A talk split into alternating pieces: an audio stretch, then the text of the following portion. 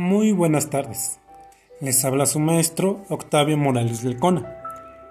En comunidades virtuales abordaremos el tema procesos de aprendizaje y comunidades virtuales.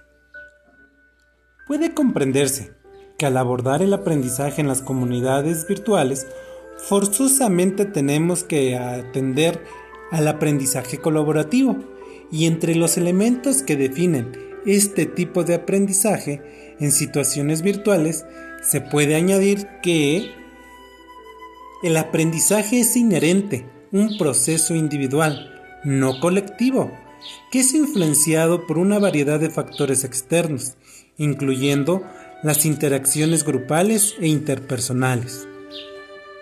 Las interacciones de grupo e interpersonales implican el uso del lenguaje como un proceso social en la reorganización y modificación de las estructuras de conocimiento y comprensión de cada persona, por lo que el aprendizaje es simultáneamente un fenómeno social y privado.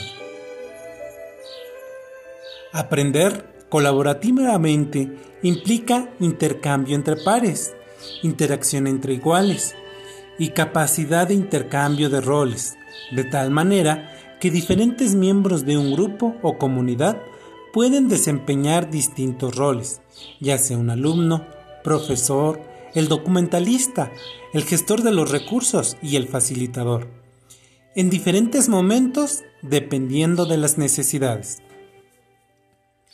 La colaboración lleva a la sinergia y asume que, de alguna forma, el todo es más que la suma de las partes, de tal forma que aprender colaborativamente tiene el potencial de producir ganancias de aprendizaje superiores al aprendizaje aislado.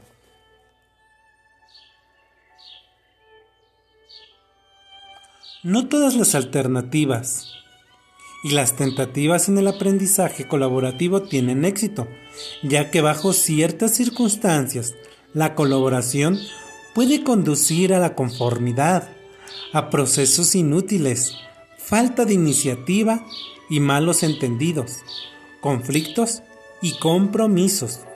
Los beneficios potenciales no siempre son alcanzables.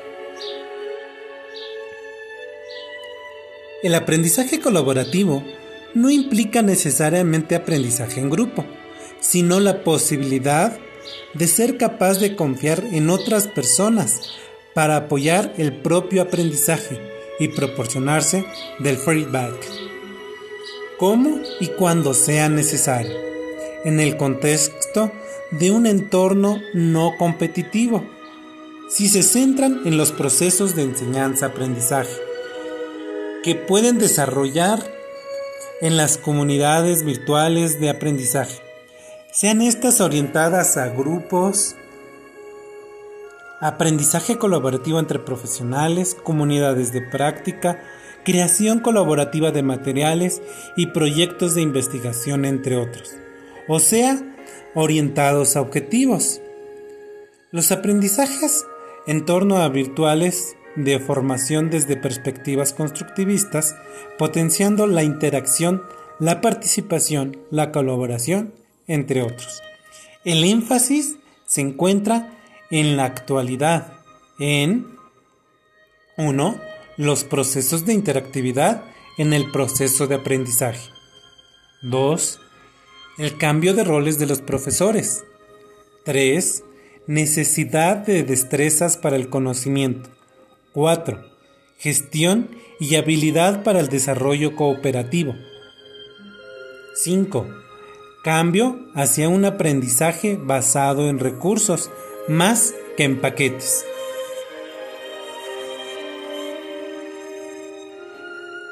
En un contexto, las TICs y los entornos virtuales de formación están adquiriendo un importante papel al aportar el proceso de aprendizaje.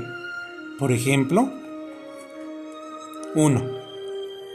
Nuevas posibilidades proporcionadas por la comunicación mediada por ordenador. 2. Sistemas de gestión del aprendizaje que crean entornos complejos para desarrollar el aprendizaje. 3. Herramientas de trabajo colaborativo. 4. Utilidades integradas para compartir, intercambiar, discutir, resolver problemas, etc. 5. Un marco adecuado para diferentes tipos de servicios a utilizar tanto por los alumnos como por los profesores, profesionales, entre otros. Obtención de servicios de información especializados existentes en cada campo académico y profesional y normalmente accesible para los miembros de una disciplina o profesión. Compartir un nuevo conocimiento alcanzado, tanto de la investigación básica como de la aplicada y de la práctica profesional a través de conferencias electrónicas o de listas de discusión. Trabajo colaborativo, en orden a desarrollar las aptitudes y a resolver problemas. Este tipo de colaboración se requiere más que el simple intercambio de información. Colaboración para crear un nuevo conocimiento, distintas personas trabajando conjuntamente durante largos periodos para lograr metas comunes, un grupo de profesores desarrollando materiales curriculares o escribiendo un artículo en común, la realización de investigaciones y proyectos de innovación por profesores de los equipos de diferentes centros, el intercambio de borradores y planes de trabajo, el intercambio de ideas y experiencias, el desarrollo de tareas y proyectos de curso, entre otros.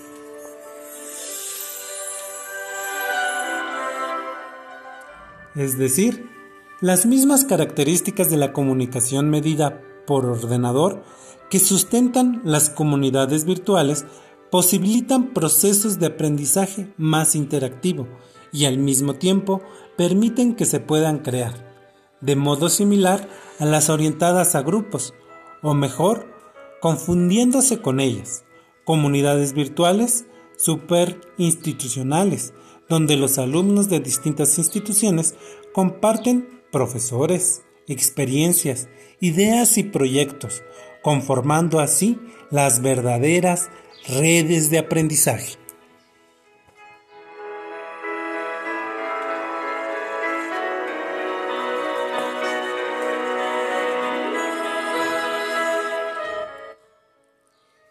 el nuevo rol del profesor y el nuevo rol del alumno. El modelo didáctico de las comunidades virtuales de aprendizaje es el aprendizaje colaborativo que se encuentra y se centra en el alumno mejor que en el profesor y donde el conocimiento es concebido como un constructo social facilitado por la interacción, la evaluación y la cooperación entre iguales. Por consiguiente, el rol del profesor cambia de la transmisión del conocimiento a los alumnos a ser facilitador en la construcción del propio conocimiento por parte de estos. Se trata de una visión de la enseñanza en que el alumno es el centro o foco de atención en el que el profesor juega paradójicamente un papel decisivo. Adoptar un enfoque de enseñanza centrada en el alumno significa atender cuidadosamente aquellas actitudes, políticas y prácticas que pueden ampliar o disminuir la distancia de los alumnos distantes.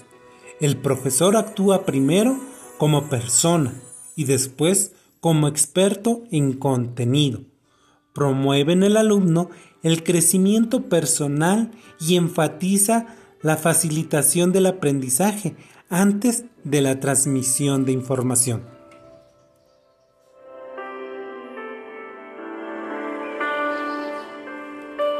Hay diversos autores que se han ocupado de las funciones que deben desarrollar el profesor en los ambientes de aprendizaje, que explotan las posibilidades de comunicación medidas por ordenador. Se habla de tres roles. Rol organizacional, rol social y el rol intelectual.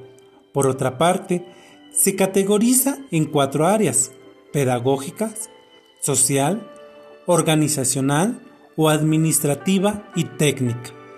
Estos últimos se pueden describir teniendo en cuenta que las funciones a desarrollar coinciden con las que se han plasmado con anterioridad. La pedagógica o intelectual. Es indudable que algunos de los más importantes roles del instructor, moderador, guía o tutor giran sobre sus deberes como facilitador educacional. Aporta su especial conocimiento y, perspectiva y utiliza cuestiones y pruebas para las respuestas de los alumnos que centran las discusiones en conceptos, principios y destrezas críticos, modelando propiamente conductas online. El profesor puede preparar a estudiantes solos o en grupo a la experiencia de moderar ellos mismos la conferencia. Social.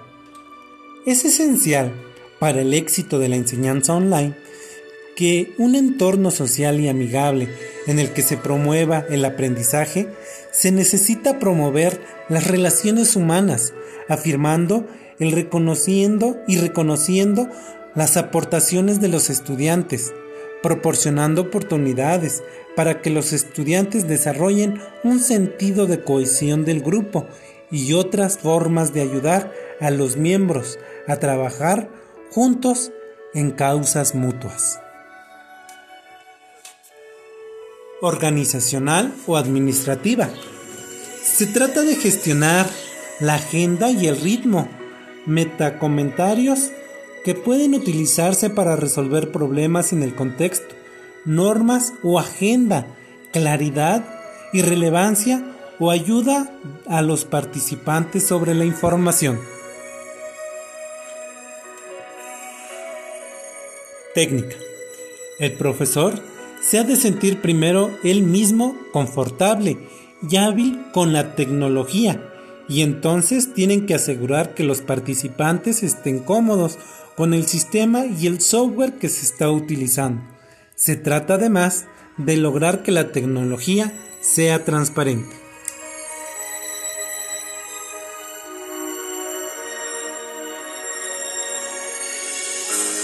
No todos estos roles tienen que ser desempeñados por la misma persona. De hecho, raramente lo son. Las estrategias desplegadas en las situaciones convencionales de enseñanza no sirven para esta situación, llevando consigo cambios en los profesionales de la enseñanza y entre ellos el cambio del rol del profesor es uno de los más importantes. En parte, debido a que el alumno, o mejor el usuario de la formación, comienza a ser distinto. Como persona y como alumno, llegan con referentes de la sociedad de la información, de la era digital, y ello obliga al profesor a adaptar su discurso y sus estrategias a cambiar el rol del docente en un ambiente rico de las TICs. En nuestro caso, la institución educativa y el profesor dejan de ser fuentes de todo conocimiento y el profesor debe pasar a actuar como guía de alumnos para facilitarles el uso de recursos y herramientas que necesitan para explorar y elaborar nuevo conocimiento, destrezas, pasar a actuar como gestor de recursos de aprendizaje y acentuar su papel de orientador. Algunos de los requerimientos de los profesores en este ámbito son los siguientes. 1. Guiar a los alumnos en el uso de las bases de información y conocimiento, así como proporcionar acceso a los miembros para usar sus propios recursos. 2.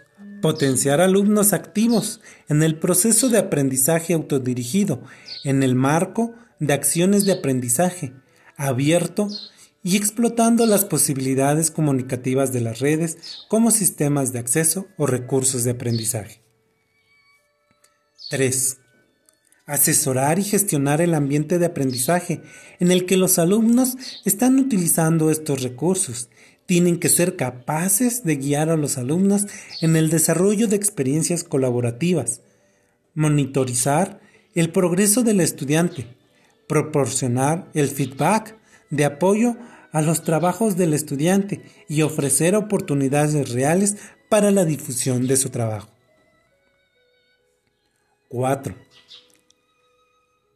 Acceso fluido al trabajo del estudiante, en consistencia con la filosofía de las estrategias de aprendizaje empleadas con el nuevo alumno usuario de la formación de escrito.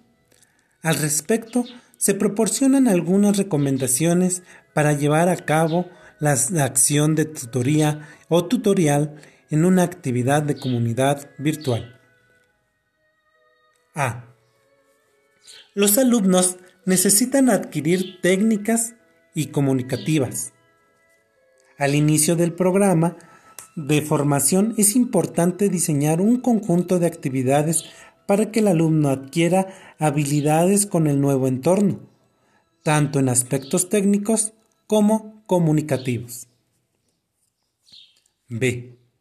Asegurar una percepción adecuada de la actividad.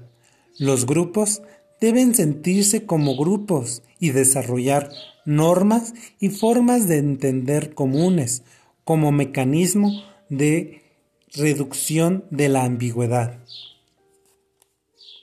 C. Disponibilidad tecnológica. Un adecuado acceso al sistema de comunicación durante el tiempo necesario para la comunicación. Establecer espacios de comunicación regulares públicos o privados para el feedback, a las tareas y al progreso del alumno. El alumno, aún trabajando en grupo, no debe sentirse aislado. D. Separar los espacios de comunicación de contenido con los de proceso. Además de los espacios de comunicación propios de cada actividad, es importante disponer de otros espacios de comunicación relacionados con el proceso de trabajo y evolución del, del curso. E. Evitar la centralización del tutor en los procesos de comunicación. El docente debe unirse y, ubicarse más como miembro del grupo que como un experto. F. Apoyarse en los compañeros. Es interesante que el docente comparta el rol de moderador con alumnos que se responsabilizan en coordinar actividades o de proponer preguntas o respuestas a los compañeros. G. Dinamizar el trabajo del grupo. El trabajo y el tutor debe estar guiado y dinamizado. El trabajo del grupo.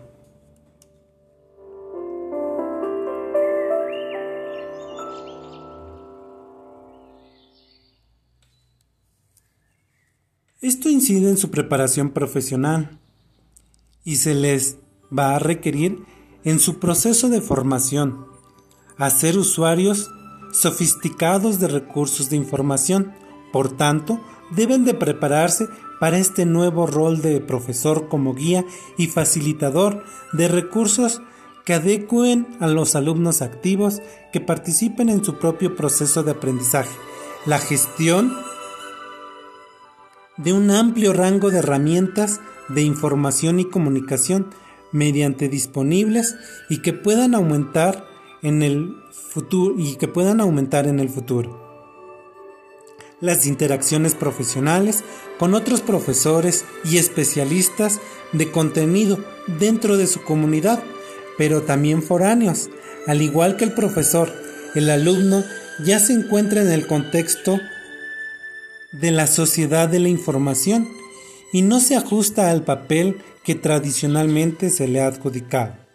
Los modelos educativos establecidos se adoptan con facilidad o dificultad de acuerdo a cada quien, a los procesos de aprendizaje que se desarrollan mediante la comunicación medida por ordenador.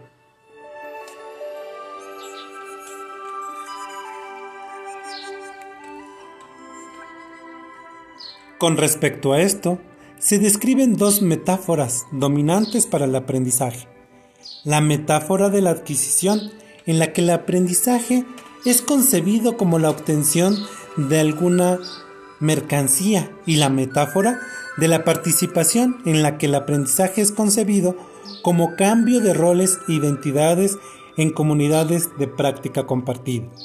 Y también se propone la posibilidad de una tercera metáfora, del aprendizaje basado en la noción de transaccionismo y utilizando la metáfora de una simple transacción comercial que se da entre la situación del alumno y el contexto. El empleo de esta metáfora proporciona una visión más amplia del aprendizaje, incluyendo tanto los cambios en el alumno como en el entorno social del alumno. Hasta ahora, el enfoque tradicional ha consistido en acumular la mayor cantidad de conocimientos posibles, pero en un mundo rápidamente cambiante. Esto no es eficiente al no saber si lo que se está aprendiendo será relevante.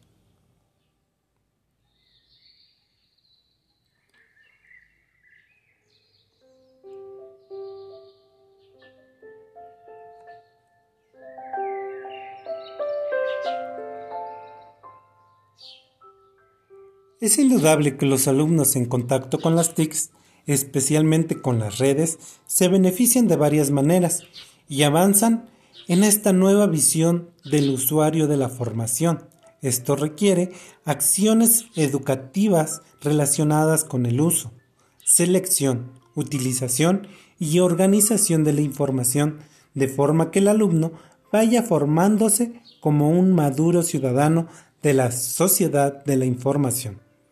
En la actualidad, adquirir este tipo de autonomía significará que nuestros alumnos aprender y dominar las TICs y entre las destrezas y conocimientos relacionados con las TICs se consideren los siguientes. A. Destrezas y conocimientos específicamente destinados a las TICs. B. Destrezas y conocimientos relacionados con las TICs como medios de información. C. Destrezas y conocimientos relacionados con las TICs como tema de estudio. D. Destrezas y conocimientos relacionados tanto como las TICs como en el estatus del conocimiento. Los retos para la organización del proceso enseñanza-aprendizaje ofrecen dichas implicaciones y dependerán en gran medida del escenario del aprendizaje, es decir, el marco espacio-temporal en que el usuario desarrolla actividades de aprendizaje, el apoyo y la orientación que recibirán en cada situación, así como la diferente disponibilidad tecnológica son elementos cruciales en la explotación de las TICs para actividades de formación en esta nueva situación. Pero en cualquier caso, se requiere flexibilidad para cambiar de un alumno presencial a hacerlo a distancia y a viceversa.